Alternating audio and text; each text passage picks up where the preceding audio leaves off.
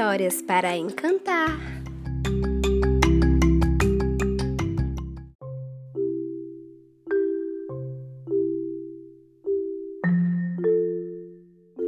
Antes da história começar, eu quero te dar uma dica incrível. Depois dessa dica, abra os seus olhos de coruja e as suas orelhas de elefante, pois a história de hoje é muito interessante. Vamos lá?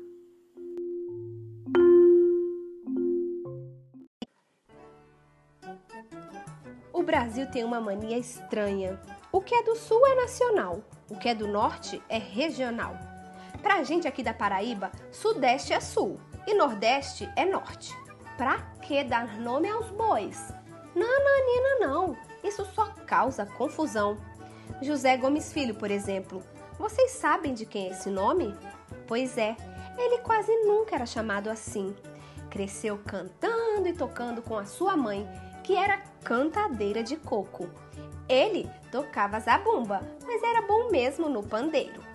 Trabalhava numa padaria, mas não gostava daquilo não. Gostava era de música. Quando ouviu pela primeira vez Ó oh, jardineira, por que estás tão triste?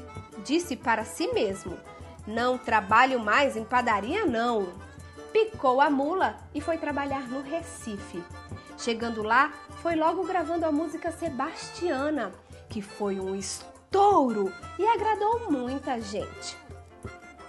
Aproveitando essa onda de sucesso repentino, pegou sua mulher Almira, sua dupla de cantoria e foi para o Rio de Janeiro. Chegando lá, foi muito bem recebido. Parecia que o povo do Sul, pela primeira vez, estava interessado em descobrir os sonhos nordestinos. Jackson virou até ator de cinema. Olha isso! O sol estava mesmo brilhando para ele. Foi então que começou a misturar tudo: shot, coco, chachado, forró e samba. Porém, o tempo foi passando e o gosto musical do povo foi mudando e Jackson foi sendo deixado de lado. Mas voltou para os holofotes com o pessoal do tropicalismo. A verdade é que por todos esses feitos de Jackson do Pandeiro, a música nordestina passou a ser nacional também.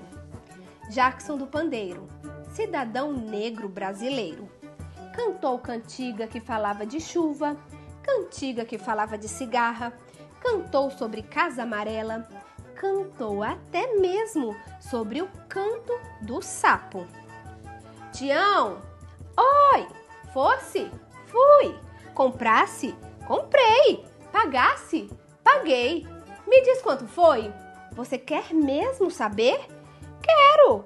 Então, homem, escuta essa canção que o sapo vai te responder.